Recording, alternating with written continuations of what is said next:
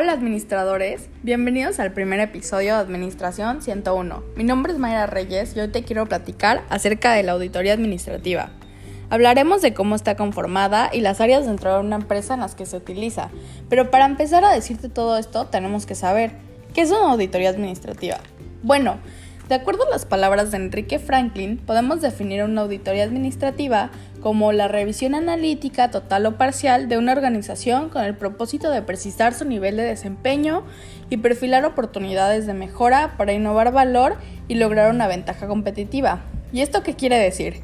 Bueno, esto se refiere a que su principal propósito es analizar una parte o toda la organización con el propósito de ver su estado en relación con lo que se planeó desde un principio cuando se creó y qué oportunidades de mejora hay para alcanzar el nivel deseado. Ahora sí, sabiendo esto, ¿cómo está conformada una auditoría administrativa? Tenemos que tener en cuenta que lo que buscamos es la revisión analítica de la organización, conocer el nivel de desempeño y perfilar oportunidades de mejora. Para alcanzar esto, se tienen que tener en cuenta seis pasos principales que lo conforman. El primer paso es la visita a la empresa para realizar estudios preliminares que en pocas palabras es la observación, las entrevistas y una evaluación del ambiente laboral. Al terminar el primer paso, el siguiente sería la planeación.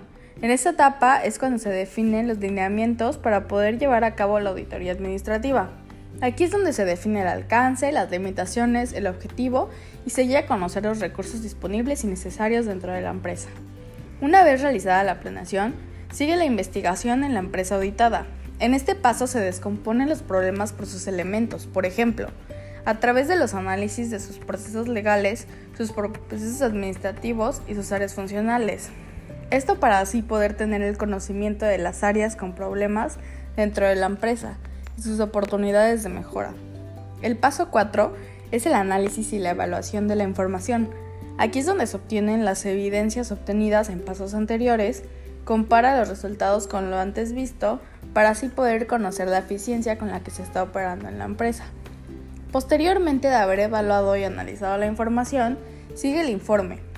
En este se identifica las áreas auditadas, el objetivo de la evaluación, la oración del proceso, los alcances obtenidos, los recursos y los métodos aplicados. Es muy importante que en este contenga la apreciación sobre la empresa, esté bien redactado y presente las conclusiones y recomendaciones. Finalmente, Entregado el informe, el sexto paso es el seguimiento. En este paso, el auditor realiza un seguimiento de la empresa, asegurándose que la empresa auditada ejecute de manera correcta sus recomendaciones y de soluciones a los problemas detectados. De esta manera es como está conformada una auditoría administrativa. Ahora, sabiendo esto, ¿qué áreas de la empresa se pueden auditar? Las áreas que son auditadas por lo general son cinco.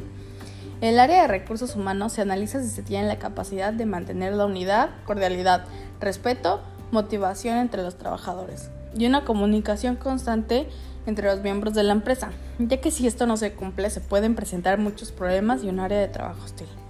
En el área de mercadeo y ventas se analiza si los avances en la planeación para lograr el objetivo de satisfacer al cliente y obtener ganancias está funcionando. Debemos preguntarnos aquí si ofrecemos lo que el cliente desea, si su precio es justo y si hay una promoción adecuada y si se están asegurando las ganancias. En el ámbito operativo y de producción, se toma en cuenta que se haga un buen uso de los recursos que se tienen, los costos, la calidad, la confiabilidad y la flexibilidad y que concuerden en lo antes planeado. Para garantizar un buen funcionamiento en el área financiera, se tienen que contar que sean realizados los pagos de impuestos, la emisión de facturas, las proyecciones y que se tengan reportes acerca de ingresos y egresos, costos y contratos.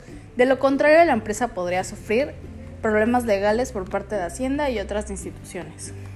En la administración de la empresa, es importante seguir los lineamientos, las metas y los objetivos antes establecidos dentro de la empresa, al igual que actualizar algunos de ellos conforme a las necesidades de la empresa para alcanzar dichos propósitos. Dicho esto, en conclusión, las auditorías administrativas pueden ser algo muy bueno para garantizar el funcionamiento correcto del plan de una empresa y ser una herramienta para conseguir oportunidades de mejora, impulsar el crecimiento de la organización, identificar debilidades e implementar acciones que ayudan a superar obstáculos.